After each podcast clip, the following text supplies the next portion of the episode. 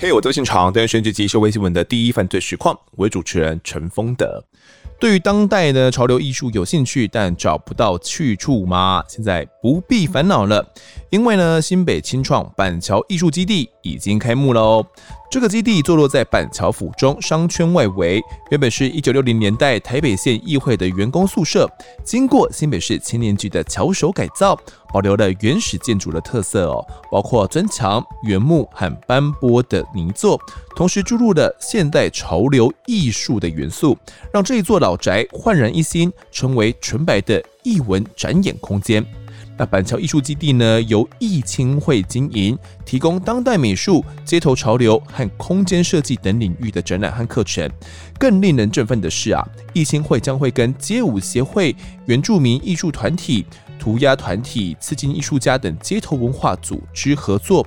未来呢，将会举办多样性的艺术推广活动，为年轻艺术家提供独特的展示平台。那无论呢，你是热爱艺术的文艺青年，充满创造力的艺术家，或者只是希望在假日享受艺术的休闲者，板桥艺术基地都是你绝对不能错过的。这是一个啊充满无限潜力和可能性的地方。如果感兴趣的话，记得关注新北市青年局的官方网站和社群媒体平台，来获得最新的活动讯息。详细连结我就放在资讯栏。本案由就业安定基金补助广告。上一集跟各位聊到，在二零一五年所发生桃园新屋保龄球馆的火警案哦，当时因为闪燃的关系呢，铁皮钢架建筑突然烧塌了，加上水带突然断水哦，造成六名消防队员呢不及逃生殉职火场，仅有一名队员侥幸存活。那如果还没有听的话呢，推荐各位先去听上一集的内容。而就在憾事发生。桃园消防局局处呢，人员上下都努力训练改革的三年之后，二零一八年悲剧怎么又发生了呢？这一集我们就来聊聊哦。那同样请到桃园市消防局特殊大队第一搜救分队的小队长张孔义来跟各位分享。弘毅哥你好，哎，方德以及各位听众朋友大家好。是弘毅哥，当时在新屋保龄球馆发生过后哦，那你当时职务呢，除了在搜救上，有很大一部分好像也都在教学上了，是不是？呃，其实大部分还是属于救灾，嗯，好，还是在在在抢在抢救的第一现场。那只是说训练呢，局比如说有办相关的这些训练呢，我们特搜队都会在担任教官。好，那当时三年过后啊，可能呃同袍啊在出勤的时候，仍然会想到这个新物的案子，会引以为戒嘛，然后会讨论到说啊，这个可能有这样的经验，我们可能不要去犯这样的错误，会有这样的一些状况吗？还是三年过后，其实那时候大家已经忘得差不多了？嗯、呃，不会哦。那时候其实同仁已经进步到一个程度了，入室会被管制。像比如说，我们这次真的进棚发生的时候，嗯，他们在入室的时候，管制板上面他们的牌子都确确实实的管制在这边。嗯，那当时超车的司机也是哦一个比较资深的同仁，是哦，他也很落实的管制了这些板子。嗯，那只是说这一件真的跟我们之前所遇过的火警完全不一样。所以你你们平时可能在讨论的时候，还是会讨论到新屋的案子吗？会，嗯，会。那所以我们后续针对新屋这一件呢，比如说我们的改革啦，或者同仁的团进团出啦，嗯，我们其实当时我们已经有，比如说在救灾现场的时候，无线电，在新屋保龄球馆的时候，不是说无线电通讯不好吗？对啊，我们那时候也增加了，比如说我们本来的救灾频道就只有一个频道，嗯。那如果说像遇到这种比较大型的火警的时候呢，我们现场会再开一个现场频道，现场救灾频道，所以救灾同时会有两个频道。哦，了解，就是避免有盖屏的状况了。对对对，那而且呢，这种东西我们执行了这一段时间来，哎、欸，也也获得了不错的一些效果。同仁也明显的觉得，在火灾现场，哎、欸，多了一个现场频道以后，比较不容易发生，比如说盖台，当然一定还会有。因为比如说初级火势猛烈紧急的时候，大家都会在喊无线电的时候，还是有可能空中塞车。嗯，但是比原本只有一个频道的时候好多了，因为至少你有两条线了嘛。没有错。好了，在二零一八年的时候，到底又发生了什么事，会再次刺痛到消防弟兄脆弱的内心呢？那准备好的话，就跟着我们的声音进到案发现场吧。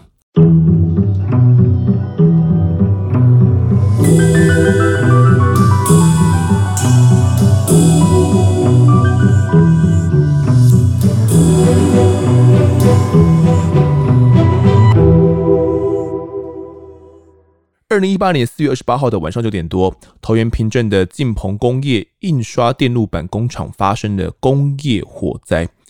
勤务指挥中心呢，调派了四十八辆各式的消防车辆哦，还有两百四十四名的消防队员到达现场要支援灌救。当时呢，红衣哥就是其中到现场的一员哦，不过并不是一开始就抵达。那你当时看的时候啊，这个现场起火的环境跟状况是怎么样的呢？这个厂房大概有多大？当天就像我上一集跟各位讲过的，那所谓的平镇的这一件晋鹏工厂火警，它是隶属于四大队，在四大队的辖区内。嗯，那我所属的大队是一大队，所以靠近桃园的北区的都会区，所以我不会是第一梯次就被派遣支援的单位。嗯，那刚刚讲的，比如说晋鹏发生的时候是晚上九点多，对，那我被派遣的时间是大概在十点三十分、三十一分左右。哦，我的派遣令、嗯、派遣我带队前往去救灾的时候，是是已经觉得说越烧越大，然后可能需要更多的人力来支援的时候，就派遣你们过去了。对，嗯、对。那我从我分队开到晋鹏，那根据导航大概四十分钟的车程，嗯，好，所以比较远。那晋鹏这件火警呢，怎么讲？它完全完全颠覆了我们多年来向人员在救灾上的一个认知。怎么说呢？晋鹏这件工厂呢，它是一栋 RC 构造的建筑物。它总共有几层楼？呃，它二厂跟三厂不一样。这次烧的是三厂，三厂有八楼，地上八楼，地下三楼。是。那二厂呢，四地上四楼。嗯，好，第二厂比较早，那三厂后来因为做可能越赚越多，又扩厂再盖的。对，盖的比较高一点了。对，它的面积非常的大，光三厂的部分，它的宽大概三十，长大概六十。嗯哼，好，那二厂的面积更大一点，是楼层没那么高，是，好，所以其实两个面积加起来可能四四单层就可能四五千平方公尺了，哇，好，所以其实面积非常的大。那起火点是在哪边？有知道吗？有有有，他们起火点在三厂的五楼，五楼的烤箱。那它相对的位置呢，就在就是比如说我们从正面进入以第三面火场的第三面，就是我们正面进入了以后呢，最后侧的部分、嗯、是，所以。其实，在起火点是在第三厂的五楼靠后侧，几乎在最后侧的部分呢，跟新屋有点像，也是在最后侧哦。新屋确实，新屋也是在很深处第三面的位置。嗯，是。那晋鹏这起也是在最后侧哦。那我们讲说这是一个工业火灾嘛，它是这个印刷电路板工厂的第三厂哦，然后所发生的一个大火。这样的工业火灾跟其他的火警。有很不一样吗？它有什么特别需要注意的地方吗？啊、呃，这样像类似这一种，比如说 PCB 电路板的工厂里面呢，嗯，它会有很多一些强酸啦、强碱啦、过氧化物啦，或者是一些溶剂类的东西，嗯，好、哦，所以其实有可可能易燃易爆，那酸碱腐蚀，所以其实对我们的风险其实就更大了一些。有些东西是你们进去之前会知道的，对，那可能有些东西我们也不会知道，嗯。甚至他们自己人也不知道。啊，他们自己人也不知道。对，因为其实厂区这么大，嗯，其实这是我们普遍面对到的问题。是。很多大型的工厂，它很大，好，那每一层的生产线可能做不太一样的东西，嗯，可能这一层做这个，这一层做这个，是啊，每一条生产不一样，所以它每一层放的危险物品的量不一样，放的位置也不一样。好，嗯、你可能是一楼的楼管，你只知道我一楼的东西。对。我二楼楼管，我只知道我二楼的东西，嗯，可是有没有一个人知道一二三四五六七八楼每一层的东西放什么东西？有，可是可能这个要位阶要很高，对，哦，好，他必须要在。是，那进棚当天的时候，他所有员工开始的时候，一开始哦，我们那时候后续也了解，他一开始的时候烤箱，哎，烤箱那种在烧的，在在烤的时候，他有冒出一些烟，嗯哼，那他们启动他们智慧项编组，嗯，他们开始比如说拿了灭火器。拉了室内橡栓过来，是想要打，想要扑灭，嗯，可是呢，他们打不到火点了，因为它烧的可能在比如说烤箱的内侧啦，一些风管的部分呢，那你外面只能看到烟，你也看不到火，你想要攻击也没有人，根本打不到。是，这这个烤箱是多大一个啊？哦，很大哦，可能这个房间这么大或更大。我们录音室这么大一个，就对，哎，可能更大。嗯、那他们的员工启动智慧箱编组以后，一段时间无效。那现场的，比如说厂区的火灾警报设备一直在叫嘛，火灾火灾，所有人员赶快离开。是，所以他的员工开始就避难逃生了。嗯，那我们从他们警卫室的监视器看到，哦，可能哦上百个员工陆陆续续从各支楼梯跑出来，然后就从警卫室的大门口走掉了。嗯，那这整个因为这么多人。避难逃生花了很长一段时间，是因为这种 B C B 电路厂很多这种那种高科技厂房，他们没有在休息的，嗯哼，他们一样轮班制，对对，一直在做。所以其实到达你看九点多了，还是那么多员工，嗯哼，好，然后开始陆续出来。那呃，三峰分队是第一个到达的，因为最近他们路程可能不到五分钟就到了。是，那所以到的时候呢，也开始询问他们的关系人嘛。首先问他们关系人里面有没有人受困，起窝点在哪个地方，就开始后续陆续的救灾。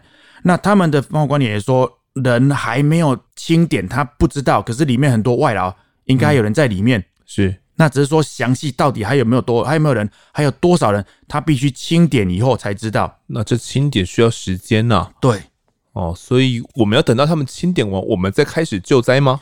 那这个时候，其实初期的时候，嗯，因为他在三场的五楼起火。对，好，那这是一栋。RC 构造的建筑物，RC 是我们讲的这个钢筋水泥土、钢筋混凝土的建筑物。对，那以我多年来，比如说自从我在警察学校就是受训的时候呢，再来比如说出来救灾的时候，不管是学校教科书，不管是学长在教这种钢筋混凝土的建筑物，比如说它可能五楼在燃烧，嗯，因为它不容易向下烧。哦，一般我们火是向上烧，是不是？对。嗯、那比如说你木造的，可能竹子也就下来了，哦，铁皮可能也会继续往下烧，对，因为它可能烧穿烧它掉下来了，下面就烧起来。嗯，可是钢筋混凝土建筑物它不容易向下烧啊，嗯，可能五楼在烧，我们可以在三楼做一个中继站，不用人躲那么远，那边可能可以放一些器材，人从这边再拿，这边再换，是比较方便哦，比较快速。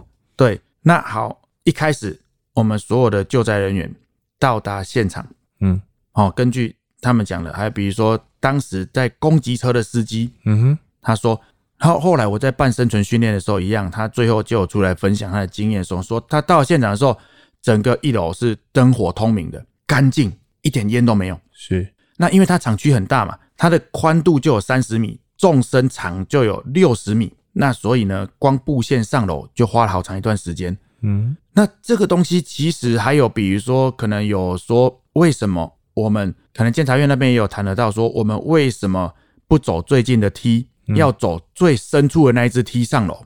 嗯哼，这些高科技厂房呢，它每一楼的格局不一样，因为有会因应它的生产线，它要做什么产品，甚至它有一些隔间，所以你可能比如说从最近的这支梯上去，你到不了这个火点，或者你必须穿透好几道门。是，那这个门可能他们有了管制卡，所以你从这支最靠近外侧楼梯上楼，你到不了那个点。嗯，那我们的人为什么？我们的初期救灾人为什么会走到工厂最深处的那支梯布线上楼？嗯，是感觉有点绕远路吗？哎、欸，不是，是因为到了现场以后，好，我们的当然指挥官就会开始问，找他们，然后找到一个他们当时五楼工厂五楼的楼管，嗯，一个张姓的工程师是，那说起火点在哪里？嗯，然后这个工程师就说：“我带你们去。”是，所以。这个张姓的工程师呢，就带着我们的这次殉职的小队长，嗯，好，走的动线，第一面入室以后，OK，就开始走到工厂，因为整个中间都是机台生产线，没有办法过，对，所以绕到工厂的最右侧这条动线，那动线就是这样设计，嗯，好，第一面进去的，从正面进去的，绕到最右侧这一面有一条动线，一直走，走到最深处的第三面，然后再左转回来到。这边有一只楼梯，再左转回来啊？对，等于是个么字形。哦，啊，为什么走这个么字形？因为中间全部都是机台，没有路可以走。嗯哼，那它的动线就是必须进去以后走到最右侧，然后再走到底，然后再左转，再走回来。是，那这边有一只上楼的楼梯，才有办法到五楼。哎，那一只梯是通往每一楼。嗯，那如果你从第一面进去以后走到。右边走到底，这个角落也有另外一只梯。嗯哼，那但是他没有带你走这只，因为这只梯上去到五楼到不到火点。是，所以这个工程师五楼的楼管张姓工程师带着我们的人进去火场以后呢，好，走了一个么字形，到达第三面的就是最深处的那一只楼梯。嗯，从他上到五楼以后，一出来一进到五楼的室内，就发现哎、欸，烤箱就在你面前。是，就是他带你。你们直接到火点最快的方式嘛？对，那个时候的带队官一看，哎，一二三四五，一二三四楼一样都灯火通明，是那时候也还没断电，而且很干净，嗯、没有烟，只有到达五楼的地方，哦，烤箱开始烧起来了，是火很大，嗯，那这个时候好，就下到楼下来了以后呢，那以我们多年经验，我们的比如说当时的带队官也跟那个张新工程师讲，好，你去外面休息就好了，接下来交给我们。嗯，好，我们多年来救灾一样是如此。是，所以同仁从这个时候就开始布线，好，开始布水带，从一楼啊拉水带，准备到四楼、五楼要准备。对，那你你自己算一下，我们一条水带长是二十米。嗯，好，它的宽就三十米了，是。纵深长就六十米了，嗯，哇，然后再折回来，这个么字形上面就要多少条水带了？这个六条去了吧？哦、对，六条，那还没上楼，嗯，好，所以继续往楼上布，嗯哼，所以光布水线呢，然后我们那时候看着，比如说警卫室的 CCTV 监视器画面，我们的同仁好抱着水线两条进去甩了再出来。再抱着两条又进去又出来又出来，整个布线完成，布到五楼也花了差不多将近十几分钟，快十五分钟。是因为确实距离这么长，没错。而且在这整个布线的过程中哦，还是非常的干净的。嗯哼，整个是灯火通明，是也没看到什么烟呐，没有，就是五楼五楼的火在烧，五楼也有烟，有明火，整个窜出来了。是一二三四楼是非常干净的，这也是我们所讲的 RC 建筑利于我们消防队员去灭火的一个优势嘛。对，嗯，那就因为这个样子，同仁可能疏忽了，而且如果纵使是比如说，可能在场所有的消防队员都觉得是阿西构造的，嗯，好，那他五楼可能继续往上烧，没有什么问题。是啊，殊不知最危险的东西，造成这次这么重大伤亡、重大死伤的一个原因，就是什么东西？就是工厂里面的风管。风管，风管是什么？这些高科技厂房呢，它在每一个楼层，它每一条生产线上面呢，它在做的时候呢，它都会有一些，比如说强酸啊、强碱啊，甚至比如说王水啦、哈氢氟酸这类的，是它要腐蚀掉它的那些 IC 电路板。那腐蚀完了以后，制成才会快嘛。那腐蚀完了一定会产生废气，是这些废气呢，你不可以直接排放在大气中啊，这环保法规都有写的，嗯哈，要经过处理啊。对，所以呢，它每一条生产线上。水平厂区可能我这个平面这个楼层有三条生产线，我就有三条的水平风管会收集这条生产线产生的废气。嗯哼，那收集完了以后怎么办呢？就从这边穿越，比如说会有几个开口，穿越到屋外，然后向上哦，向上接到屋顶。是在工厂的屋顶有一个空气的过滤装置。嗯，所以每一层水平楼层的生产线的上面的风管水平的，嗯，然后都会到外面。在厂房接到厂房的外侧外墙外，整个都连在一起，就变垂直的往上通到顶。对，嗯，到顶楼。那也是因为这个风管，它破坏了所有的水平跟垂直的防火区划。是。如果你的防火区划有做好，它可以把火势局限在这个区域。所以，比如说你去百货公司有看到，比如说什么防火铁卷门啊、防烟闸门啊这些的，是。当可能这一区都烧起来的时候，他们最坏的答案就是这里给你烧完没关系，所以铁卷门可能降下来，把火势局限在这里。嗯，那这个科技厂房呢，它也有做好刚刚有的消防设备，可是这个风管，嗯，它必须要把所有的这些废气收集到屋顶去做处理以后才能排放。那也因为这个风管导致了破坏了所有的防火区划。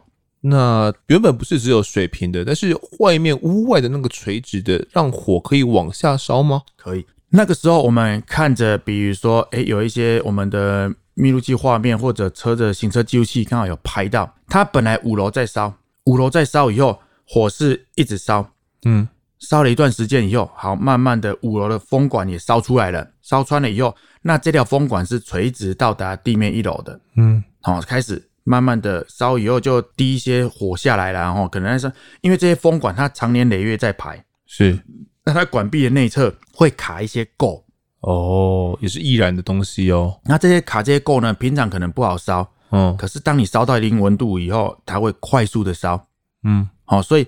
它开始，比如说在五楼风管开始往下有一些火星啦，开始往下滴，滴到一楼。是哦，看密度器这样子滴滴滴滴滴，然后开始慢慢的隔了一段时间以后，哎，一楼也烧起来了。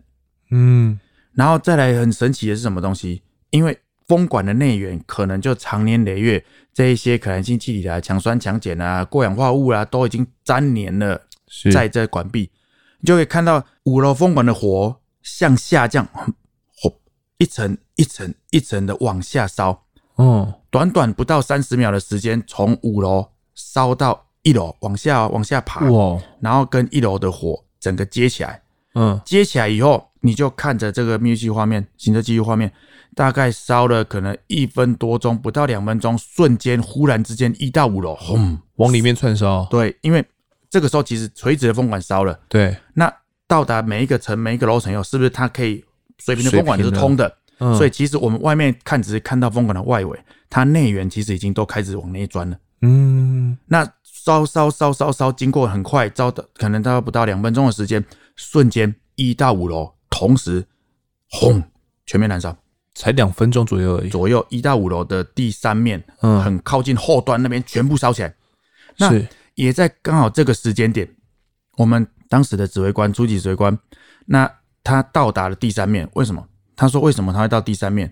嗯，一开始他就说：“哎，终于在那个时间点，他们公司的，比如说是保安监督人还是防火管理人，忘记了，终于赶回来现在，因为晚上他可能下班了嘛。是，那接到说公司起火的状况以后呢，他就赶快骑车来到现场，那找我们指挥官报道嘛。嗯、那我们指挥官问他说：里面还有没有人受困？嗯，当时他还是回答指挥官说：还在清点，是哦，还在清点。刚刚前面讲的还在清点对。”还在清点，人很多嘛，那外劳也乱跑啊。对啊，好清点，那就说，那指挥官问他说：“你们的外劳的宿舍在哪里？”他说是在二厂的四楼，另外一个厂房，就三厂、二厂是隔壁，两个灵栋在一起的。是哦，在二厂的四楼。那他说有没有其他的路线开口可以过去？他说有，在第就是第三面，在后侧，后侧他们有盖一个室外楼梯，是。有搭一个室外楼梯可以上到四楼，就是外劳他们搭起来的铁皮宿舍。哦，那外劳都睡在那边。他我们指挥官就请他说：“那你带我过去看。”嗯，你看看刚刚，比如说我们的三场的宽就已经是三十公尺了，对啊，二场的宽可能五十公尺，嗯，好，所以我们的指挥官从这边足足走了两百公尺，一两百公尺左右到达第三面那边，要去看那边的状况。是，那根据当时指挥官表达，他走到第三面的时候，刚好就看到那个风管往下爬的瞬间。哦。火在往下烧那一瞬间，嗯，所以他看到那个不妙，他那时候无线就开始叫撤退了。嗯嗯嗯。那里面的当时里面有多少人？他们怎么反应？当时里面就他们七个人。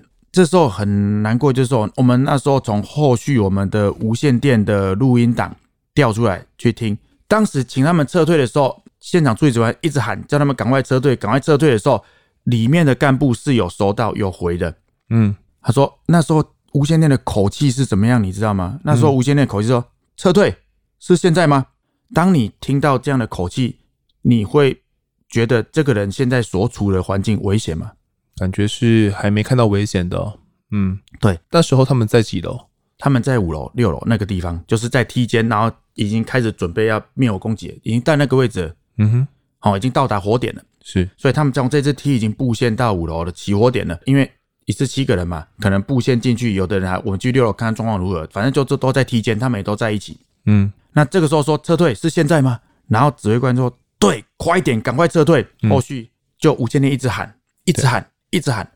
那可能中间有一些盖台啦，或者没有讯号啦什么的。嗯，过了可能差不多一两分钟以后，哎，又收到了里面的小队长，就是这次殉职的小队长无线电回答。嗯。那回答说：“好，收到了，开始撤退。”你听他的口气这样子的时候，嗯，你听他回答无线电这种口气的时候，你会觉得他当时所处的环境危险吗？也还是不觉得诶、欸。对，你如果他很危急的时候，那个口气绝对不是这样，而且是会恐慌的。是啊，当时我们的无线电录音录到都是这样的。嗯嗯，所以他看到的，他没看到外面的屋外那些景象，他们看不到。对，然后在他们屋内的那个梯间也还没有感受到烟跟热。在他们那边出现，对，那后续他们说好了，开始撤退。那这个时候外面已经看到那个火，整个整个一到火烧起来的时候，外面指挥官开始一直喊：“赶快撤退，用跑的，用跑的！”吴先生一直喊，一直喊，嗯，然后就再也没他们的讯息。这个时候，指挥官就请特搜队全部到前面来集合，因为他觉得不妙了。嗯，像人员他看到火这样猛烈，你们所在的那个位置，然后没有回应。再也没有回应了，再也叫不到了。是，那所以请特搜队集结，嗯，准备要请我们特搜队进去入室执行 RIT，就是那个紧急救援处置，是要去找寻可能受困在里面的消防人员的。嗯，那才这个时候才把讯息回报。那时候指初级指挥官一开始可能觉得还 OK 嘛，嗯嗯，那只是说在这个时候，哎，火变得超级大了。然后他们又联络不上了，所以这个时候指挥官赶快回报给指挥中心，说疑似消防人员受困了，请求支援。这个时候，像我所属的一艘，比较远、最远的一艘、三艘，这个时候才被派遣。所以我被派遣的时间是十点三十一分。哦，指挥中心派遣，OK，一艘支援平镇工厂火警，所以我就带队带着我一艘的同仁，然后前往现场救灾，嗯，前往支援。是，那你到的时候，原本在那边的特搜已经他们有进去过了吗？有，他们进去的状况是怎么样的？我到达现场的时候，因为前面停满了消防车，对，好。那我停的，我其实上车也开不进去了。我停的距离大概前进进去大概有四百公尺左右，嗯，很长很远。哦，上车人多台。那我停车以后，好，我带着我一艘的同仁着装，把相机上写什么装备器材，整个上身穿好以后，我们开始带着装备往前走。嗯，当我往前走的时候，哎、欸，工厂就在我的左前方嘛。我抬头看着天，一个八楼的建筑物，嗯哼，那么大的量体的建筑物。整栋都是火海，超级大，超级凶猛。明明站那么远，都已经听到火的叭叭叭叭叭那种火的声音了，而且烟很大，火超级大。我那时候心里只有想，因为那个时候我接受派遣的时候，没有说消防人员失联，消防人员受困，没有，只叫我们来去支援。好，我到现在的时候，我下车带着我的同仁往前走的时候，我看着天，我心里想啊，这个要到天亮了，嗯嗯，等人家来换班了，你一定要。不可能一个晚上打不完了，是八楼对，好打不完了，打不完，就是一定我们能能能怎么打，尽量打，然后尽量灭火，然后等到天亮，等人换班，持续长时间作战的。是，当我往前走走走走一段时间的时候，忽然四周有两个同仁从我旁边跑过去，拿着担架，拿着氧气瓶，嗯哼，就喊我张小用跑的啦。我说安诺还有了，他说我们人不见了，七个，我心里靠要紧张，现在吓到了，一艘冲，我喊了一艘。冲！所有人开始用跑的，我们用冲的冲到工厂的第一面，前面的指挥站，前面的特搜队入室的二艘跟四艘，他们第一时间就已经到了。哦，临近的特搜两只就先叫来了，所以他们刚好要从里面出来。有找到人吗？没有，没有。那个时候都没有消息，根本不知道他们在哪里。我们只知道火超级大，嗯、而且光站在工厂外面就不断有一些爆炸声，是进不太去啊。火很大，烟很浓。嗯有很多爆炸声，那所以那个时候又听到哇，我七个同仁在里面，我看到火这么大，其实哇怎么办？他们到底在哪里？不知道，只知道他们从这个路口进去，他们六个人，他们七个人的名牌都在管制板上面，是只知道这样资讯而已。对，无线电怎么喊都没有。嗯，那为什么这种科技厂房的无线电又比一般的更差？因为这些科技厂房他们的隔间会用一种东西叫做库板。嗯哼，这库板里面有镶一些，比如说金属。它可以隔绝外面，比如说一些电磁波，因为它制作的这些东西不希望这些大气中的电磁波来干扰、影响到它的良率，所以它的隔间会用一种叫做库板东西来做隔绝。我们在里面的无线电电波一样打不出来，可能也会导致我们救灾的很多的困难呢、啊。对，所以嗯，他们在里面受困了，后续最后收到的就是什么东西？好了，开始撤退，就这一句，嗯，再来就没有了。是，所以他们有可能这个时候在厂房里面。准备要撤退，那那忽然瞬间可能火就轰了，就烧起来了。是，那这时候第一梯次的特搜他们出来了吗？那你们要进去吗？对，他们出来以后，我们开始在入室去搜索。我第一梯次搜索的时候进去没有进去太深，进不去，火太大，而且其实到门口你会听到一些砰砰，然后那个位置不确定。嗯哼。那我们入市了以后，一段时间以后，气量用完了，好，搜寻不到，退出来。是，那又换其他的特搜，因为这个时候一二三四艘都到了，我们特搜会轮流再入市去搜，再去搜索。我第一支气瓶用完了，没有发现出来。好，跟我交接的二艘、四艘的分队长，他们再次入市搜索，也没找到。对。我这时候就去灌气瓶嘛，嗯，气瓶灌好一样，带着我的同仁在前面等待着。那可是其实你在等待的过程中，其实心里非常的煎熬。嗯嗯，火超大，是，尤其又发生过桃园新屋的案子，那个应该也是在你心里面了。对，火超大，嗯，其实一直有爆炸声，但是你又心知肚明，说我有七个人就是不见了，嗯，失联了。那后续等到。二艘、四艘两队人马出来以后，他们两个两个分队长告诉我说：“红毅，他说我们刚刚进去，依稀有听到救命器的声音。救命器是什么东西？我们消防人员身上佩戴的一个救命器。嗯，当你静止不动超过三十秒，它就会开始发出警报声跟爆闪灯。是，那声音有九十五分贝以上，它非常的尖锐。嗯，那这个目的就是在比如说可能像人员倒地了，那如果我要来搜救了，你已经失去意识了，至少我可以听音辨位，嗯，然后我可以根据上面发出的爆闪灯光来去搜寻到你，是提高你被救的机会。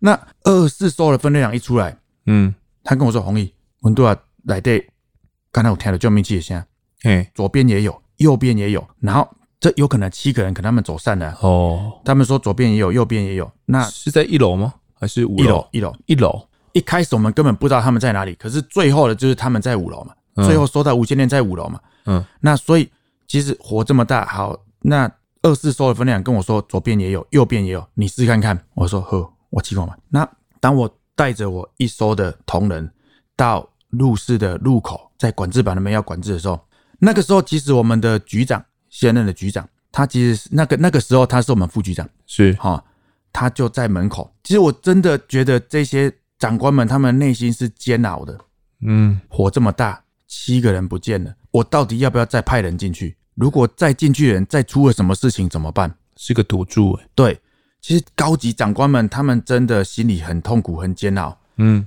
又不能放弃他们，可是我又不能让其他的同仁再怎么样了。是那时候。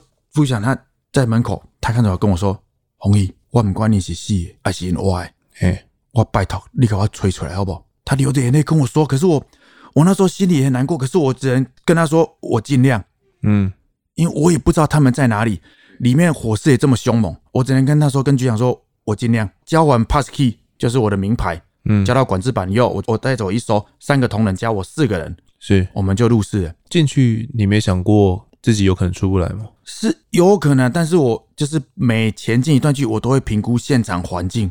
嗯，如果真的不行，我还是会带着同仁退出来。好，慢慢的挺进，慢慢的深入。那刚进去没有多久，大概进去十米左右，我的能见度就只有一只手这么长了，我只能这样看到我的手背，其他前面都看不到了。嗯，烟就是这么浓。是，那温度还没靠近火点以前还可以接受，这毕竟我们身上穿的像衣帽鞋，带着空气呼吸器，身体还可以忍受的温度。然后你不时一直听到一些爆炸声，砰，不然就嘣。嗯，后续等火势熄灭了，再回去火场看的时候，原来是那种天花板的整块水泥掉下来，因为可能烧一烧又剥落，有没有？都超大块，每一块可能都，比如说哦，可能直径都一公尺的，七八十公分，这样整块整块掉下来。嗯，我那个如果你刚好在下面被砸到，毕竟重伤。嗯，因为那个工厂都挑高嘛，它一楼大概四五米高，是，好，所以如果这样掉下来打到你身上，哎，就假大的。哎呀。好，最开始我带着同仁开始慢慢的深入。好，我们这样一开始沿着他们开始布线路式的动线上面，就沿着他的水带开始走。嗯，当我走到转弯以后，大概走了差不多十公尺左右，诶，开始听到有救命器的声音了。嗯，那听到救命器的声音，你必须要听音辨位嘛。那我们听音辨位当然有一些技巧，就是什么？我要憋气，因为因为我一直在呼吸，会判断，会影响我的判断，我的听音。所以那个时候，请我的同仁，比如说憋气。嗯，大家一起听方向到底从哪里来，然后每一个人大概都指着左前方，没有错，就是左前方。嗯，我说就是那边，呀，带着同仁继续往前走。当我们继续走走走走到快靠近第三面的时候，就是最深处的地方的时候，嗯，前面全部都是一片火海，都在烧。那水带呢，到第三面一转弯的地方的时候就停了，为什么？天花板掉下来的风管杂物，整个把它压住，你就会看到那个水带刚好在这边，所有东西都压着它，水带在这边已经扁掉了。嗯嗯嗯，整个上面都压满了一些掉下来的东西，无路可退，一片火海，三面一片火海，动线上都是。你们进不去，他们有过不来的一个状态吗？对。那后来呢？到达那个位置以后，就更清楚了，因为为什么？救命器的声音就更响亮了。就在那些风管他们后面吗？对，风管跟机台的后面，很明确的，我们很明确的判断，声音就在后面。嗯，可是现在被挡住了，该怎么办？这时候被挡住了，那我们后续有再重新拉一条水线，也拉到大概第三面那个位置，就是拉到最后面的位置。嗯，但是我看到前面第三面整片都是火，整片都是火的时候怎么办？我跟我的三个同仁讲，就在后面，的了要不要？嗯，我要过去，你们可以吗？要不要？如果他们有人那一天跟我说我不要，我会怕。那我就不会过去，因为可能到一半的时候恐慌了，或者是发生什么事情的时候，那会很困难，我整个小组会崩溃。嗯哼，好，那我们同仁好，他们他们三个也说，弘哥可以，好，OK，好，可以嘛。可以，好，我就说我把最年轻的留在那里。我说你的胸灯等一下当做照明，如果我等一下进去怎么样，我要逃命的时候，你的这个灯，你的胸灯是我的光明灯。如果后面还有人来支援的时候，你用你的胸灯指引他们过来。好，我把它留在那个转角处。那叫另外一个同仁拿着我们布线布到那个位置的地方，拿着苗子在那里撑着。我说你不要放水哦，撑着。如果火现在很大，都是明火。工厂进去以后，到达最深处要转弯的时候，这边整片都是火。但是如果你一射水，水从液体变成气体，体积会膨胀一千七百倍，瞬间水蒸气是整个会让你没有办法防御，它有洞就钻，穿着香衣你也会受不了。所以我将水先水先苗子将它拿着，你在这里撑着。如果火很快的烧过来的时候，你就赶快点放，然后大叫我会逃命。他就在这边拿着苗子在那边等。那我带着其中一位同仁，我们就开始爬，爬那些掉下来的风管。风管里面吗？上面，上面。风管这么风管这么大嘛？啊，掉下来以后高度就大概大概六七七八十公分。再爬，风管上面还有一些那个什么，风管上面还有一些就是零星的火。那用手把它拨掉。我们的橡衣，我们的装备还可以忍受这种小火。嗯，然后就开始爬过去，大概往前爬个。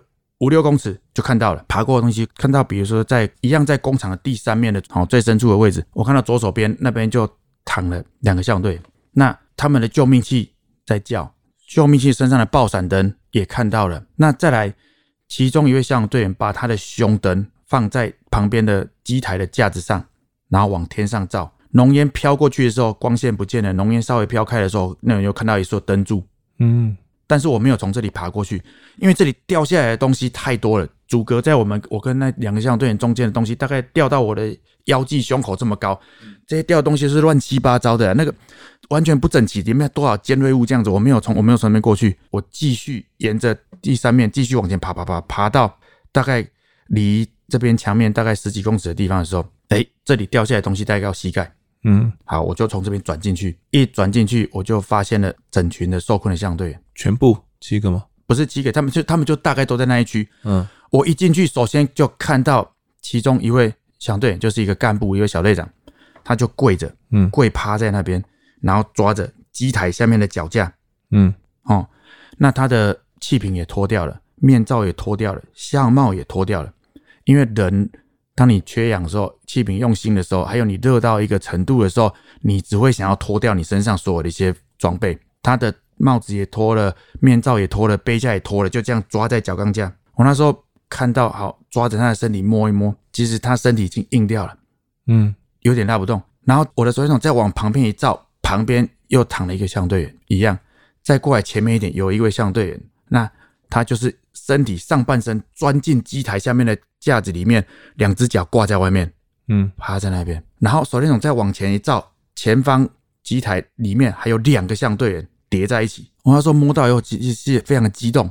我无线电一直喊，嗯，一直喊，发现多名受困消防人员在工厂的第三面，疑似被机台压住，因为他都钻到架子下面，烟很浓。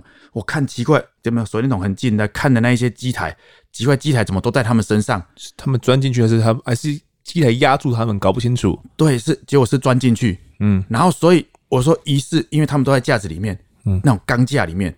然后我说疑似被重物压住，我要破坏器材，快一点，快一点！我无线电一直喊，嗯，我一直喊，没有人回我。喂，会不会是被那个对屏蔽打不出去？哦，然后喊了不知道多久，哎，有人回我了。嗯，哦，时任我们特队的副大队长。嗯。他无线电回我第三面吗？收到。就后来是怎样？因为他也担心无线电收不到，所以他一段时间一段时间，他就会跑进厂房里面，然后再出来，然后再跑进厂房里面再出来。所以刚好他进来的时候，他收到我的无线电了，所以好，他就出去叫支援了。是根据我入室的时候，我们指挥中心有统计，我入室的时候是是东栋幺四十二点十四分。嗯，那。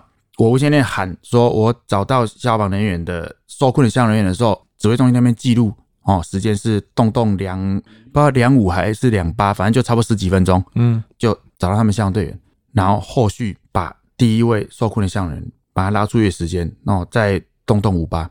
好，那这个时候副大回到回我收到了嘛？他说收到了，然后在第三面，好，我就开始一个一个向人员去做生命真相评估。评估他们还没有没有反应？对，我也没有办法评估他有没有呼吸，嗯，因为他戴着面罩，哈、哦，那我象衣很厚，我也没有办法看出他胸部有没有起伏，我只能去摇他，叫他能不能有一些自发性的反应，会不会动？我一个一个试，一个一个试，我爬过去，每一个摸，每一个拉，每一个叫，通通都没有反应，一个又一个。当我比如说我带着同仁好，我们这边看到这几个这样子在这搜寻的时候好，然后再来爬到其中后面那两个堆的比较远那两位同仁，在查看生命这样反应的时候，就我一开始没有爬过去，最先看到那两个那边有两个人嘛，我就请我的同事说：“你行过去看一冷，你先过去看他，然后我继续再做这两个检查。”好，我这两个一样，这两个同仁我开始在摇啦，在比如说评估他到底还有没有反应的时候，我的同仁开始在大叫：“张小，今天干他五呢？”哦。我就快速的赶快爬过去他身边，哎、欸，还是用爬的，一定用爬，太烫了，嗯，而且不时都一直爆炸你，你其实，在那个在那个空间，其实是很恐惧的，因为你在处理他们的时候，还一直在砰砰砰一直在炸，嗯，那你也看不到什么东西，为什么？能见度就这样而已？是啊，那这个时候他说有，我就赶快爬过去，爬过去看到他就抓着他的手，有没有听到？有没有听到？嗯，他那个时候非常的微弱，非常虚弱，他躺在地上，嗯。这位同仁，我们唯一存活下来的中尉，是他装备器材都穿戴好，他没有脱，他只有把费力法拿掉而已，就是我们面罩上面接的那个法，给气的法，他把它拆掉，因为完全没气了，是你接着受不了，他把它拆掉，他就倒在地上。我说你有没有听到？有没有听到？他非常虚弱，他就说我吸不到气。我听到他说我吸不到气的时候，那时候多激动，我马上把他的费力阀拆下来。接到我们身上的共生，赶快把它吸，给他新鲜的空气。接好了以后，就拉着他说：“你可不可以动？你还可不可以走？我要带你出去。”他那时候一样很虚弱，说：“我不要，我要休息。”啊，不行了，怎么还能休息？他已经受困了快三个小时了。哦，你们进去的时候已经快三个小时了。九点多发生，我到的时候，我找到他们多少？动动两五，是三个小时，气瓶刚用完。就没有了，然后没有了，早就没有了。哦、嗯，所以那个时候我就我跟我的同仁两个人抓着他，嗯，走哪里？走刚刚看到那个掉下来那一些，比如说到我胸口、腰际这些掉下来的那掉入物那边呢，最短的距离，可是超难，因为那边的整个凹凸不平，掉下来东西乱七八糟，是。我根本没有立足点。我们两个人这样想办法，一人抓一边，然后想办法跪着趴着，不管，反正找到找到你可以撕的地方，两个这样、呃、一动，嗯，一动一动的，把它抬上去。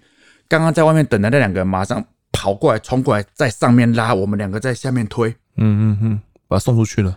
就这样拉拉拉，没有走多远，我们拉出去，拉到工厂第四面，就是我们刚才进来的动线上，大概再拉个十几公尺而已。我们四个人都已经没有气了，哦，残压警报都在叫了，不止没有气，我们也没有力气了，那个手都硬掉了，已经在发抖了。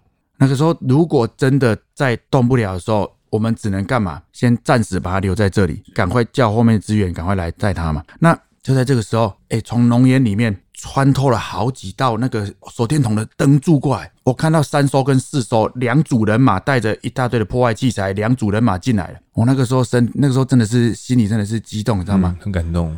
我那时候看到他们这样子一堆胸灯从浓烟中穿透过来的时候，我这样叫人赶快过来，进来进来，这里给我挖开紧嘞。嗯，他们把器材都丢在地上，赶快抓了就走。是，我就在跟后面跟着用爬的，我没办法走了，用爬的就这样爬出来，把终于带出来，带出来以后，好，大家知道位置了。嗯，后续那这个时候，因为特搜队我们那个时候已经紧急召回，把所有休假的特搜队全部叫来现场了。好险他们有来，不然真的我会受不了。因为为什么？我一出来以后，马上马上哦，我我一把人带出来以后，马上一消就赶快把我的气瓶拆掉，用冲的跑去空压车灌气，是灌完以后，马上又冲了回来，把我的气瓶装好以后，然后就张小给你，马上我又进去了，还要再进第二趟、第三趟了嘞，一直去。为什么？因为我知道他们在哪里。哦、好，我在他们灌气瓶的过程中，我只能躺在那边一直休息，一直休息，赶快一消帮我按摩，然后拿水给我喝，反正就尽可能的休息。气瓶一装好，我马上装好，马上再带队又进去了。好，第一个终于被我拉出来，第二个拉出来的波挺还也是我拉出来，然后第三个再来一样被拉出来以后，哈，博宇的样子被拉出来以后，其实同中间有一段时间我们是多组人马作业，嗯，有的人在拉，在打包我们的香港队员，是，有的人在清理后面的动线，要让他等一下比较好走啊，所以里面同时其实是多组项人员，多组特搜队员。是，可是里面那个火场，刚刚那个环境到底是要他是要把它破破坏开来，然后直接开一条路进去吗？呃，地四面的动线还是干净的，只是靠近这些项队员的受困的位置的地方掉的乱七八糟，想尽办法把一些障碍物清的干净，好走一点。因为你早的把他们打包完，你要带出来要好走一点的，好、哦，所以一直持续的有人。可是当我们把第三位 boy 带出来以后，后面在工作的相队员发现那个无线电回报太烫了，太烫了。为什么？整个中性带开始一直掉下来，一直掉下来，温度越来越高，受不了了，而且爆炸声越来越多。那这个时候，局长那时候副局长那也受不了了，他拿起瓦斯气体在那边按。在门口就按了，一直对着工厂里面按，然后无线电喊所有人赶快撤出来，撤出来！确实，我们真的受不了，太烫了。嗯，所有人全部撤出来，我们重新再布水线，开始干嘛？这时候要先灭火攻击，是因为你烫到我根本受不了了。我们重新再灭火攻击，一直打到可能我记得修中间中断了快两个小时，那时候都是在灭火。我们已经知道他们在那边了，是。哎，那时候很难过，你你知道，你已经知道了，可是你靠不了，那因为太烫了，烧到你受不了了。嗯。然后，所以那时候重新灭火攻击，一直打，打到火势被压下来以后，重新再来，把后面四个人再开始打包，一个一个带出来，把他带出来完了以后，好，我已经比如说又再去进去，然后再把其中一位消防队员再把他拉出来以后，那这个时候还工厂就说他们厂方人员表示说还有一个外劳失联，还有一个，这个时候告诉你们，对，因为。已经找到一具外劳的遗体了。嗯，他说还有一个一直找不到，失联了，是还需要人去找，是另外一个厂房那边的吗？对，这个时候其实已经派了多梯人马去二厂那个地方去搜索了，一直找不到。那所以后来指挥官就说：“红衣，你再带队上去一次。”好，那我就再带队上去。那去以后，我确实啊，大概在在十几分钟以后，我又找到那个完全被烧焦，那整个人被烧焦的一个外劳。嗯，那可能是因为他烧焦的状况比较比较严重。所以可能之前前几梯搜索的经过，他没有办法判别出这个人是一具罹难的大体。了解。啊，我那时候走过去看，然后后续前面的人来说在哪边找到，我说这边哦，他们刚刚说可能也有搜索过，可是没有发现是他哦。嘿，所以最后把所有在受困在火场的人，通通都找出来。嗯，没有错，因为重点还是要找到这些受困的人呐、啊。那目前全部的人都。出来之后呢，嗯、那剩下的火给它慢慢烧，其实也就无所谓了，我们火慢慢灭就好了。那这一场金鹏工厂大火呢，直到四十个小时之后才终于被扑灭哦，总共造成八个人死亡，六个人受伤。那获救的吕宗玉呢，是唯一意识清楚的哦，他气管呛伤，肺部灼伤，必须插管治疗，因此他当时无法说话。他见到长官之后呢，还写了字条问说：“其他人有出来吗？”那他其实情绪一直都相当激动哦，想要赶快拔管去探望弟兄，但当时呢，就是包含主治医生哦，以及这些消防长官都没有人敢跟他说实话，因为看到他的模样，关心同袍的这些模样，长官们也都很心酸呐。好，那红衣哥这一位你拉出来的吕宗玉，在出院之后有跟你联系过吗？呃，有。那其实宗玉也是跟他算是很有缘分了。因为宗玉的他的级数是一百零四年消防人员特考班，嗯，那当年他们在受训的时候呢，我有去支援训练中心，我担任他们那一班的救助队的总教官，救训总教官是，所以跟他们班其实都还算很熟。那后续在火灾现场的时候，我其实找到他的时候，我看到他消防帽上那个名字的时候，我那时候心里觉得说，哎，这个好，在哪里听过，好眼熟哦，这个名字，可那时候没有瞬间联想起来，是。那救出来晚了，回来以后，隔天反对以后，哎，看到手机上他们同学有赖过来说，谢谢教官把终于带回来，我才想起来啊，一百零四年特，我自己带过了。嗯，他那时候在医院的时候，我都没有去看他，为什么？第一个，就像刚刚讲的，他会问说其他人怎么了，我我不知道怎么跟他讲，我不想去。那再来第二点，你去的时候，可能他的家属会比如说感谢你啊，或干嘛，可是这不是我的功劳，这是。我们整个团队大家一起的，啊，对，才有办法把他带出来。所以我一直没有去找他，我也没有去看他。然后直到有一天，他们班的同学打给我，他说：“教官，那个钟玉说他想要打电话给你，不知道可不可以？”我说：“当然可以啊。”我说：“哦，好，那我把你的电话给他哦。嗯”好，那后续钟玉就要打给我，好，当然是不断的感谢。然后就是我跟他讲说：“那你真的不用谢我，是因为你勇敢，而且你努力撑着这么久。”我才有机会把你带出来。嗯，那我跟他讲说，你有没有办法告诉我当天到底发生了什么事情？是你的经过，然后你在里面的所见所闻，我后续不管我在教学还是我在救灾上，我能够分享给其他像同仁。如果他们遇到紧急危难的时候，是不是能有其他的处置的方法？嗯，那终于就在跟我说他整个在那边的经过。他当时从五楼楼梯间那边轰一声之后，发生什么事？听完又觉得真的他们在里面的状况真的是非常的恶劣。为什么？他们说那个时候他们本来要开始撤退，忽然间瞬间整个梯间整个就通通都是火，不不是火，只是浓烟哦，什么都看不到，又烫。是。然后他们就开始就是不断的努力的逃生，往下嘛，对，逃。嗯、那可是烟很浓很大，什么都看不到。然后开始跑跑跑跑，每一层都是火。哦，他们跑到一楼的时候，发现前面都被火包围了，出不去了。可是，在梯间也受不了，所以他们最后他们都爬到他们最后受困在那一堆机台的角钢架里面，他们都躲在那边待救，至少不会被什么东西给压到，水泥压到嘛。对，或者是不会被烧到。那个地方算是没有被明火烧到，但是你看，其实算起来真的是有进步，嗯，可是还不够。新福堡研究馆，我们殉职的同仁六个人都被烧焦了，甚至有的肢端末梢都烧湿了。那他们在进棚这六位同仁，他们都没有被烧到，他们都是缺氧，最后气瓶用心了。终于说他们在逃到一楼的时候，一开始他们七个人都在一起，对，后来就跑到那个地方待救，那。无线电一直喊，一直喊，通通没有人回。确实，外面也没收到讯号，是里面也打不出去，外面打的里面也收不到。好，他说一直喊。那为什么他说他跟其他的五个人比较距离远一点？他就说他本来趴在那边待救，然后他看到那个地方还有他就是他最后停的那个位置，上面日光灯还有灯光，他就往日光灯那边爬。那跟他旁边的博宇也跟着他一起爬过去，所以他们那边两个人躺在那边。哦，跟其他的五个人没有在一起，但是说没有在一起，一个距离差不多六七米而已。是，他说他爬到那个地方的时候，哎，忽然间那个日光灯管爆掉了。嗯，他就很害怕，他就一直停在那不敢动。那不敢动以后呢，他就一直控制呼吸，尽量可能呼吸的慢一点，看能不能撑久一点。然后无线电一直喊，他期间喊着喊着紧张，没有拿好，那无线电掉了。嗯，可能掉到那个就是脚钢架的下面。是他摸不到，他干嘛？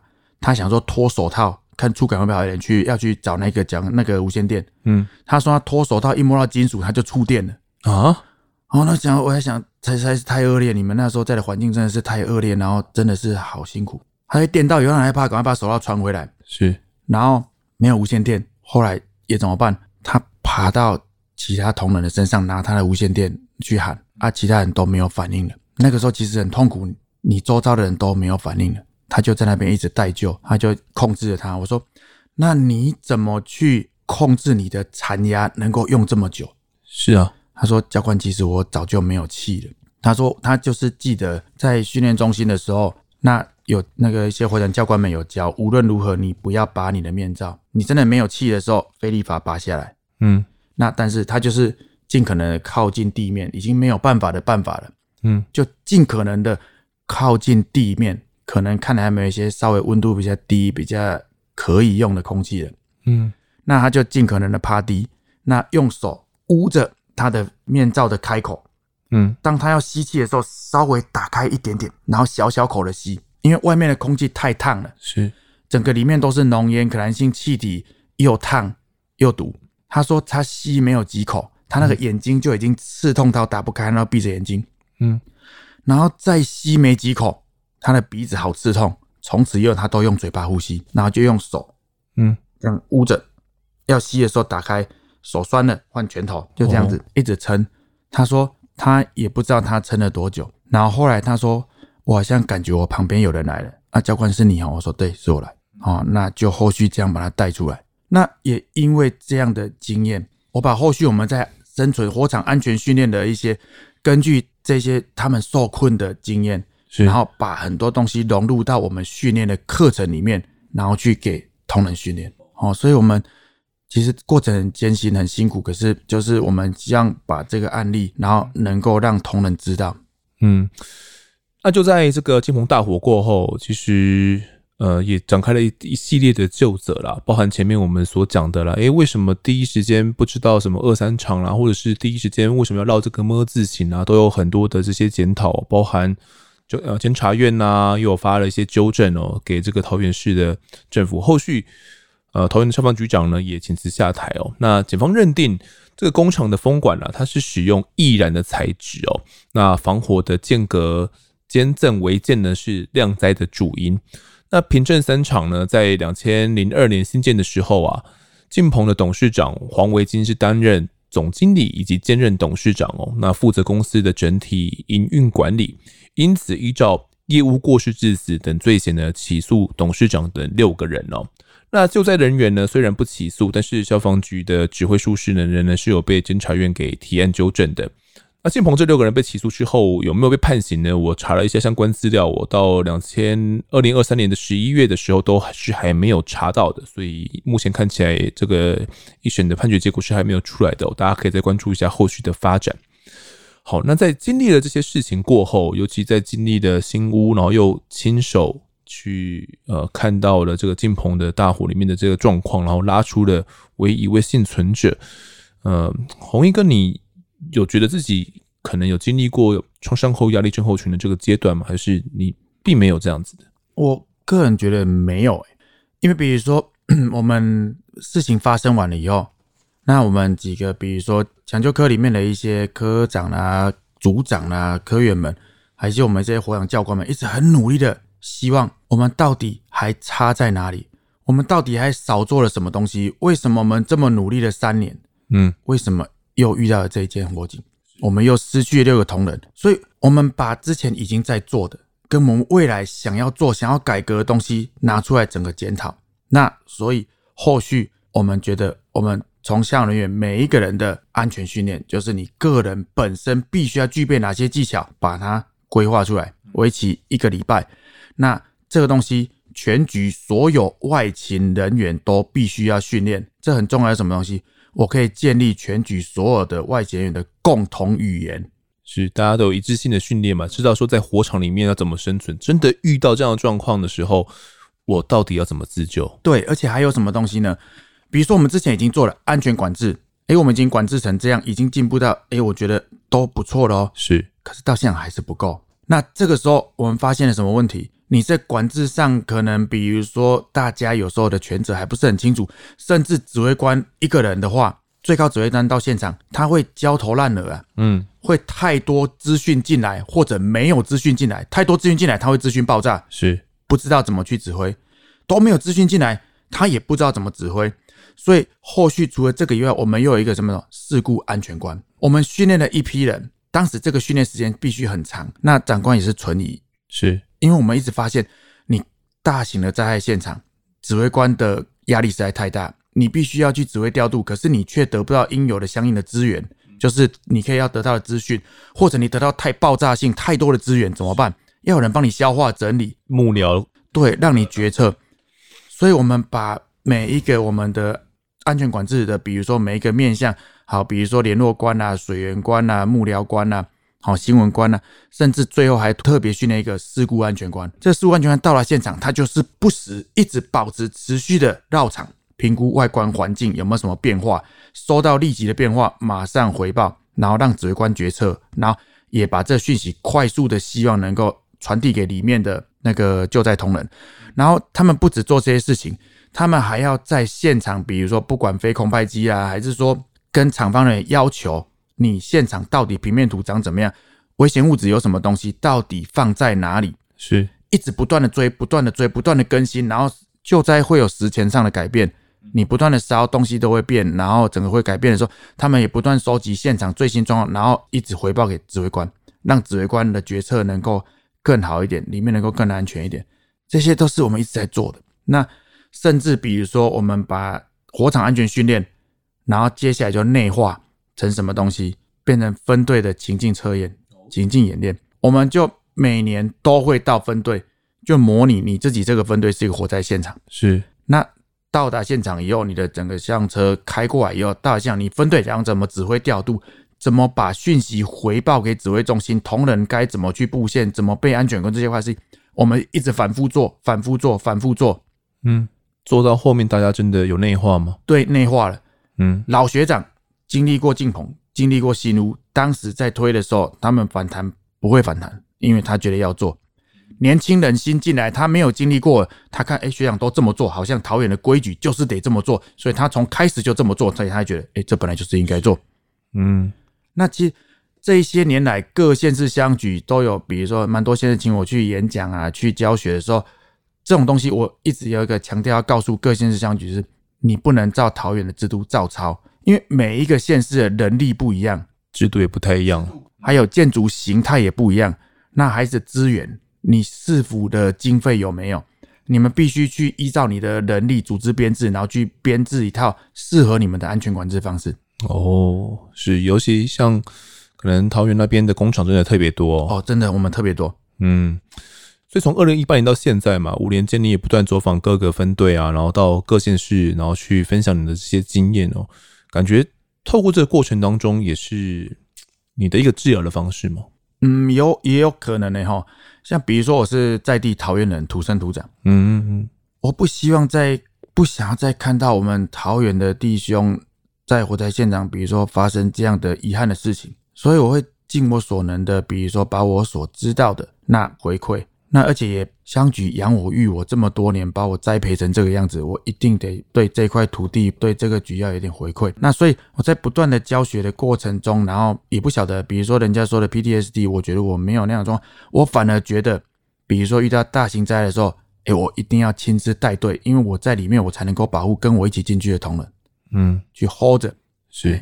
反正希望还能够在进去火场里面去保护更多人哦。好，那其实近期呢有发生屏东的明阳工厂大火，也有四名消防员殉职。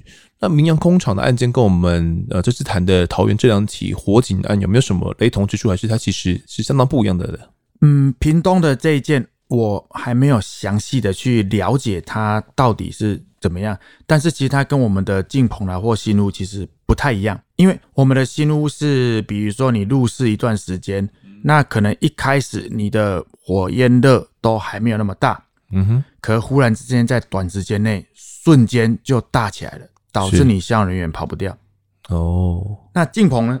进棚是因为它这是 RC，就是钢筋混凝土建筑，它起火点在五楼，嗯，但是却快速的向下延烧，导致同时间一到五楼全面燃烧。是，这也是我们前所未闻、前所未见的。其实基本上全台应该没什么遇过这样的状况嘛，所以我们的两个案例都是，比如说你夏人员在里面，可是现场的变化太快了，导致我们推不出来。嗯，那屏东这件，以目前根据新闻媒体啦，或者一些所得到的资料，他们才刚到现场就发生了爆炸了，他们可能还没入室就遭遇这样的灾难了。是，那这个东西可能就是什么？你厂区里面存放的这些危险物品。不管是过氧化物啦，还是这些有毒物质啦，嗯，还是进水性物质，到底你存了多少？到底你存放在哪里？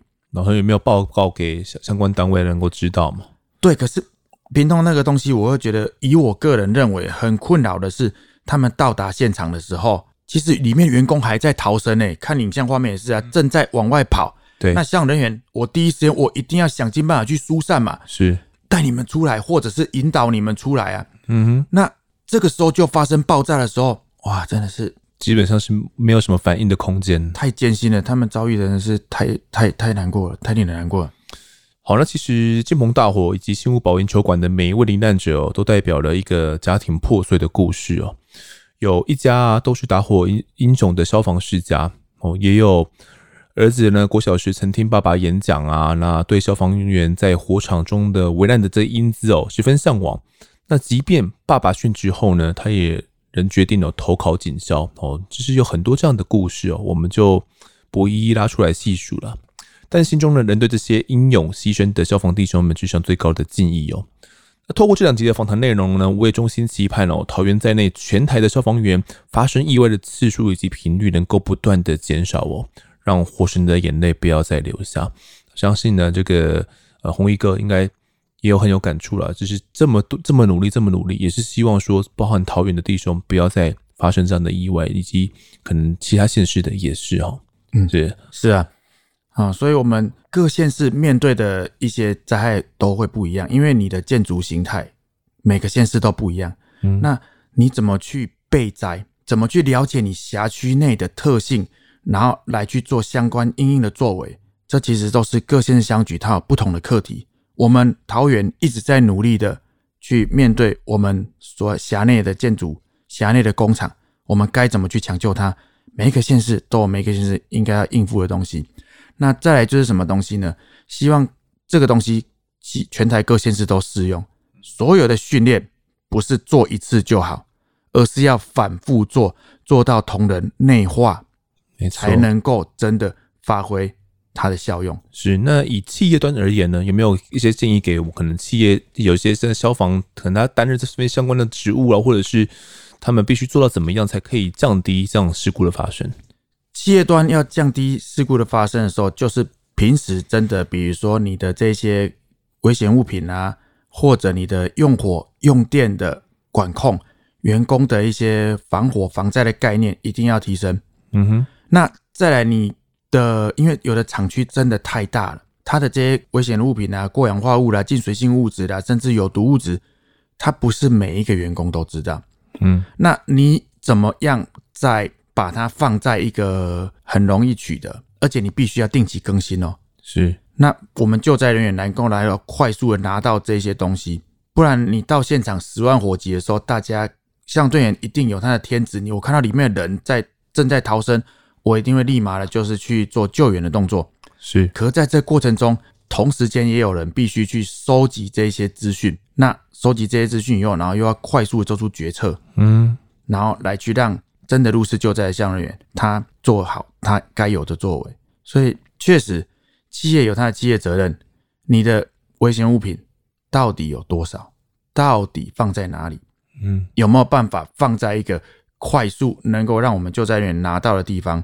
再来就是你平常真的要做好你里面员工的防火防灾的概念，安全训练都要有，真的要有。嗯、嘿，你所有的东西一定是预防。嗯哼。你不要发生灾害，我们也不会去救援。是，但是你发生灾害的时候，至少你要，比如说，让我们知道我们到底要面对什么东西。嗯，不要到了火场，你要面对什么都不知道，就像这一次明阳的工厂意外一样。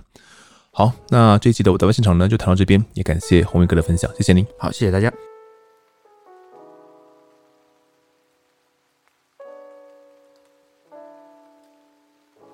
接下来是听众时间，读下各位在 Apple Podcast 的留言。第一位留言的是 Frank the Bean，他标题写的很棒，赞。最新一集呢，听到我的留言被念到哦，其实一开始留言并没有这么简短。以下是原文：每跟朋友聊到死刑呢，最常提的就是几个案例：江国庆案，不可逆的判刑结果是否未来可能的冤狱没有后续平反的空间？郑捷案。一开始不敢自杀，所以要利用死刑。到后来的求活转变的契机是什么？例如狱中等死的恐惧让他明白生命的可贵，还是狱中规律的生活让他冷静下来，发现人生还是有机会的？如果研究出来，有没有可能在其他悲剧发生前运用？还是郑捷的死会让其他不敢自杀的人看到了如愿以偿的可能？那小灯泡案呢？家属当然也会思念，会难过，会恨。汪婉玉曾经说过，凶手的命无法拿来跟他小孩的命比，不能够一命抵一命。我认为解析凶手动机，健全社会机制，才能够有效预防，而不是让凶手呢死了就一了百了。我虽然支持死刑，但台湾司法改革的力道真的有够弱。毕竟废死要有后续健全的司法制度，才能让大家满意。像节目曾经提过的终身监禁，不知道是不是民众普遍支持死刑？差不多两年又要选举一次，所以步伐缓慢。希望不是为了选票啊绑手绑脚。那最近呢，重看了《破案神探》，讲述 FBI 犯罪侧写调查员利用研究被判刑的连续杀人犯们来防治犯罪、侦破案件。我就在想，这种职业啊，在唯一死刑、火速执行的国家会不会饿死哦？还有，我不能理解，常常有人说我会支持废死，那是因为我不是受害者家属。所以支持死刑的人都是受害者家属吗？还是希望理性讨论，世界和平？好的，感谢这位听众的留言哦，留言比较长一点，不过他算是之前呃有来留言过，我有印象哦，算是比较少数站在废死方的这个听众，并且得分享一下观点，我们就来讨论一下。那讲到江国庆案呢，大家想到的就是他是冤狱案件哦，并且已经被死刑枪决了。这个案件我们虽然还没有讲过，不过他相当的有名，应该很多这个资深的犯罪粉呢都知道这个案子哦。不过江国庆已经枪决了嘛，所以即便他是冤狱，他是被冤枉的。他也没有平反的空间的。基本上讨论到废死啊、反废死的时候，江国庆案呢一定会被拿出来讨论哦，因为它算是太指标的一个案件了。你没办法想象说，今天因为司法的误判，甚至呢把他送上了这个枪决死刑台，最后面才发现他是一个呃冤狱，他可能是无辜的。那我们该该还这个被害者家属怎么办？他曾经是我们以为的加害人，但最后发现他其实是被害人，但我们已经无法挽回这一个。这个生命给他了，可能即便这个逝逝去的青春嘛，关关在牢狱中，可能长达十几年的时间，我们一样是没办法返回。不过我们可以用用补偿机制，也就是金钱哦，尽可能的让这个被害者呢可以降低一点伤痛，在出狱之后呢，他还是有这个相关的金钱可以来花用的，然后来让他心里面可以舒服一些些啦。这是我们可以做的，但是死刑我们还能怎么做？我们没办法还他一条生命啊！所以，嗯，只要谈到废死的话，这张国庆案一定会被拿出来讨论。但是我的另外一个观点是，我觉得台湾目前呢司法的变革哦，应该是大家都看在眼里。我讲的是这个判决的细致度哦，也就是法官不太容易去判下这一样的一个刑度，就是明明知道这可能是无罪的，可能没有足够的证据，但最后仍然是判他有罪，并且死刑哦。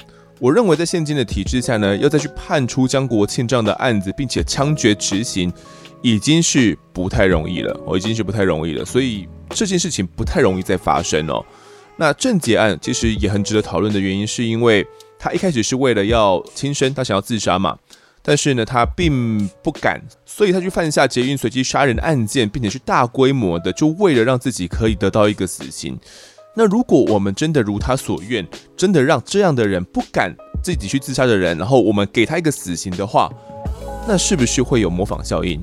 当初其实，在郑捷案出来之后，就有很大规模的模仿效应了。那很多是想要犯罪的人，他们不一定是寻求想要自杀这样的动机，他们只是觉得郑捷很帅、很酷，我想要效仿，所以就去模仿这样的犯罪。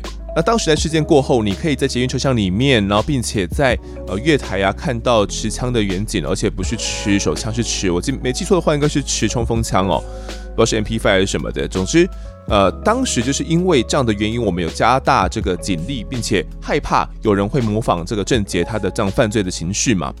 那如果只要大规模的随机杀人就可以被判死刑的话，那些不敢自己自杀的人，可能真的会去模仿郑杰，又或者是像其他的案件一样，然后去模仿他们的犯罪行为，就为了让自己呢可以被打麻醉药之后，然后被枪毙哦，这不是不可能的，这的确有可能。那这样的话，呃，有死刑对治安来讲是一件好事吗？哦，这也是值得探讨的哦。那听众还有提到说，这个郑杰可能在狱中的时候，他有转变的想法，他想要求生。那这一部分我还没有看到相关的资料，可能等到我们之后讨论到郑杰案的时候再拿出来一一细数了。那为什么台湾目前的司法改革力道，又或者是监狱体系的这些改革，他们的力道那么薄弱呢？我觉得最大的原因就是因为这件事情没有很多人关心，又或者是说大多数的台湾人呢是站在反对方的，就不支持这样的改革，所以就让政府想要去改革也不敢改啊，就为了选票嘛。呃，所以我，我觉得这其实非常困难的。你看，呃，民进党他们已经嗯完全执政了，但是他仍然是没有去做到这样的改革嘛？就是他还是会去害怕吗？又或者是说，政府高层他们认为目前这样子就已经是他们可以接受的范围了，就是我不要实质执行的死刑就好了嘛？现在等于是已经。呃，半废除死刑的状态了，反正没有在执行枪决了。而在这样的状态之下，政府或许就获得了一些外交筹码，所以可以让他们可以更好的去谈判，那也说不定了。又或者是未来啊，可能要去加入到什么联合国组织啊，又或者是国际的组织的时候，这样的状态就是足以加入了。就是我们不一定要实质的废死，但台湾只要不执行枪决，这样的一个状态就是可以被他国给接受的。所以。这部分我觉得真的很多都是政治上的考量，也说不定哦。那最后呢，这位听众还有提到说，关于破案神探，其实前阵子呢，呃，我也看了一下《破案神探》，那它是重看嘛，我是呃没有看过，然后把《破案神探》呢从头到尾把它看完，其实也没有很长，就两季而已哦。那为什么会想看呢？有几个原因呢、其中之一是，呃，我记得很多听众都有推荐过。再来是那个《猩红速写》的作者唐默当初来谈这个陈高连叶的案子的时候，也有提到了破案神探，所以就加深了我想去看的这个念头。虽然这一部剧呢，在它季跟季之间的衔接剧情上，我没有很喜欢了，就是有一些关键的角色没有跟上，又或者是呃，主要角色他们人物心里面的一些转变哦，然后没有。过多的这些描述让我不是很喜欢了。不过这一部剧呢，真的是犯罪迷必看。你可以了解说，FBI 他们的犯罪侧写的职业到底是怎么样演变出来的？那初期遇到了怎样的困难哦？然后后期又应用到了哪些案件上面？他们的实际成效是如何的？我觉得这件事情是很有趣的。你去看这部戏的时候，你可以呃有很多的联想。那犯罪侧写这样的职业，在唯一死刑并且火速执行的国家，会不会饿死呢？这我不知道，但是这样的职业在台湾是会饿死的。呃，会饿死的原因我们之前有谈过嘛，其实很复杂啦，就是它关系到我们的知识机密度过多啦，所以即便台湾的警政体系里面没有犯罪侧写师，又或者说曾经有过，但是受训过后他们都被冷冻起来了，因为他们没有用武之地。即便在这样的状态之下，台湾仍然是有高破案率，并且是有良好治安的，所以犯罪侧写师在台湾是真的会饿死哦。最后，这位听众还有提到说，支持死刑的人都是受害者家属吗？呃，我觉得大家比较容易去同理受害者家属，因为呃这件事情是比较容易被看见的。那媒体也喜欢去采访受害者家属，他们会也会愿意出来受访，比较容易看得到。但是加害者家属，又或者是他们的这些加害者本人，其实我们是很难去接触到他们的，我们也看不到他们实质上的言论。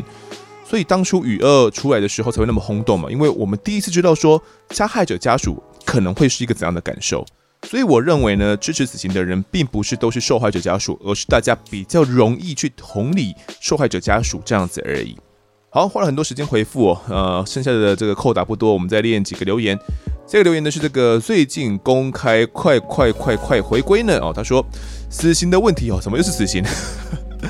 呃，好，他留了这个四点：一，执行死刑的人真的很可怜；二，沦为政治工具；三，当大家在讨论死刑时，通常都是提到被害者及其家属的人权，但大家都忽略了加害者家属。正如台剧《我们与恶距离》的著名台词：“没有父母会花一生养出一个杀人犯哦。”当已经有一组被害人产生，为什么要让这些家属承受这些痛苦呢？当自己的小孩还活着，对这些家属也是一分心理的安慰哦。所以我支持废死，并以终身监禁替代，也可以请这些杀人犯呢拿去劳动来回馈社会。还有第四点，当政府可以取走个人的生命，为什么人民却不能以安乐死决定自己的生命呢？P.S. 我也支持废除过失伤害哦，因为我们每个人都陷入在触犯此法的危险。而且都是过失的。假设真的造成是可回复的伤害，为什么要用刑法呢？用民事赔偿就好了呀。好，关于第一点呢，执行死刑的人真的很可怜吗？我觉得这就是一份工作。那你想要领这份薪水，你就必须得承担这样的心理的压力，不然你可以去找其他工作。所以我觉得这，你要说他可怜，其实也说不太算呢，因为他确实是领有薪水的，然后可能。这个法警的配也不会算太低吧，并且为了降低他们的心理负担，我没记错的话，应该是会有两三个法警同时开枪哦。那可能其中其中两个人呢是空包弹，只有一个人是这个真实装有子弹的这个枪支而已。通过这样的方式呢，就把执行死刑的这个负担尽可能的降低分散掉了。这算是一个我觉得还不错的方式了。那真的很可怜吗？我倒觉得还好诶，就是。它就是一份职业啊，你就是刽子手。第二点是沦为政治工具，没有错。我觉得死刑呢，目前也是沦为一个政治议题哦。那第三点呢，我们都忽略了加害者家属哦，没有错。就像我刚刚前面所说的一样哦，就是我们真的不会有一个父母呢，会想要花一辈子去养出一个杀人犯，即便大家不想养，但是在这个过程中，大家是不知不觉的去养出一个杀人犯哦。而在养出一个杀人犯之后，父母他们的内心到底是有多纠结？我们真的有去好好去倾听过他们吗？他们真的想要自己小孩死吗？我觉得一定是有的。有些那这那些父母们，他们可能是不想要孩子们，呃，他们就就是让自己家族名誉扫地，所以就当做没有自己这个孩子的，所以觉得啊，你就赶快被死刑被枪决就好了。会有这样的家长没有错，不过我相信很多的家长们呢，即便自己的孩子干得这么样滔天大罪，但还是会愿意去送会客菜，还是愿意去会客。哦，还是愿意去看自己的孩子，跟自己孩子聊聊天，然后听他说说话。我觉得这，因为你是一个家长，你生下了你的孩子，你对于孩子心中的那一份情感呢，是无法被舍弃的。所以，多数的家长都还是会希望自己的小孩还是活着的啦。那你说支持 face，并以终身监禁来替代，也可以请这些杀人犯去劳动回馈社会，这确实是。一个方式啦，就是如果真的要 face 的话，我们的配套一定要足够，并且要有充足的这些对话空间哦。那这点真的是很困难啦。这个光是这个对话空间呢，我觉得近期就是我们呃在听众时间呢，不断的在讨论这个议题嘛。即便我们还没讨论到一些呃比较争议的一些案子，但是。近期因为刚好也在讲这个死囚的一些案件哦，所以我觉得，所以现在呢来讨论这些死刑存废，我觉得算是一个蛮不错的时机，也是可以让大家可以来留留言的。即便可能每个回复都是要花一点时间，但是我觉得这样的对话还是很有意义的。最后面这位听众还有提出几个论点哦，觉得说为什么人民不能用安乐死决定自己的生命？觉得诶，这好像都跟呃政府夺走人家性命一样啊？为什么我不能决定自己的生命是要死又或者是要活呢？我觉得安乐死。是一个很重要的议题。那这件事情其实近期，呃，党团好像已经有提出相关的法案了。那如果你支持这项议题的话呢，你可以去关注一下后续的新闻发展，并且以行动来支持哦，去力挺一下可能提出这些法案的立委啊、民意代表，他们有可能呢可以让这个法案在立法院里面可以尽速的对话、讨论、协商，并且最后可以通过。所以我们的支持还是很重要的一件事情。那如果你觉得你不支持的，你也可以去跟你这个不支持的民代去发表你这个说法哦。那我自己呢是比较偏向站在支持安乐死这一方的。那还有说提到说这什么废除过失伤害这一点，我就不太理解，我不太理解。可能我没有研究说为什么过失伤害它有怎样的一些问题吧。不过嗯，我要去研究看看好了。好，这集最后一个留言，好，叫不及格成绩单。它标题写呢，从鬼月特辑开始，从今年的鬼月特辑开始听案发哦，未播放集数零。丰德有印象，两千零五年的毒蛮牛案吗？虽然跟刑案相比不并不是非常大的案件哦，但是这种案件呢，跟日常生活息息相关，是不是能够把类似的案件一起讲，做成特辑呢？丰德的声音呐、啊，跟三金御用司仪德仔贾培德，还有配音员星期天的这个声音声线很像哦，都是好听的声音。好的，感谢这位听众的支持哦，把我们全部的集数呢都给他全部追完了。那关于这个敦马牛案呢，其实我有想要去讲哦，其嗯当初有去查了一些相关的资料，不过嗯，应该说我想要从最早的千面人开始讲起，那。一系列的案件哦，其实要找到来宾有点困难。那个时候有尝试过，但是并不是很顺利。那你说做成特辑，用单口来讲，会是一个方式哦。那如果能够找到来宾是最好的方式啊，所以我再试试看能不能够找到来宾。如果不行的话，我们可能改用单口的方式来讲这一个案子，因为我觉得它是蛮有指标性的意义的。那我的声线呢，跟三金御用司仪的声线有比较相似吗？可能有一点吧，就比较低沉一点点哦。那可能也是因为这样子，呃，听众们可以可以听得下去我讲废话了。好，这期听众时间呢，我们就讲到这边。如果各位喜欢我们节目的话，欢迎到 Screen 脸书以及 YouTube 来搜寻订阅。我在案发现场。掌握更多案件消息，也可以跟丰德我聊聊，给我们建议。各收听平台上按下订阅，还有五星评分，就是对我们最好的支持。另外呢，案发侦查团队持续募集当中，只要透过 Mister Bus MP3 订阅赞助就可以加入我们。还有专属的类社群，可以跟丰德老粉们一起抬杠聊案件心得。目前呢，还有免费的 Discord 群组，是大家都可以加入的哦。如果各位在 Apple Podcast 上面留言的话，我也都尽量在节目中给出回复。跪求听众们推坑给身旁的好朋友，一起来听听看我们聊案子。案发现场，我们下次再见。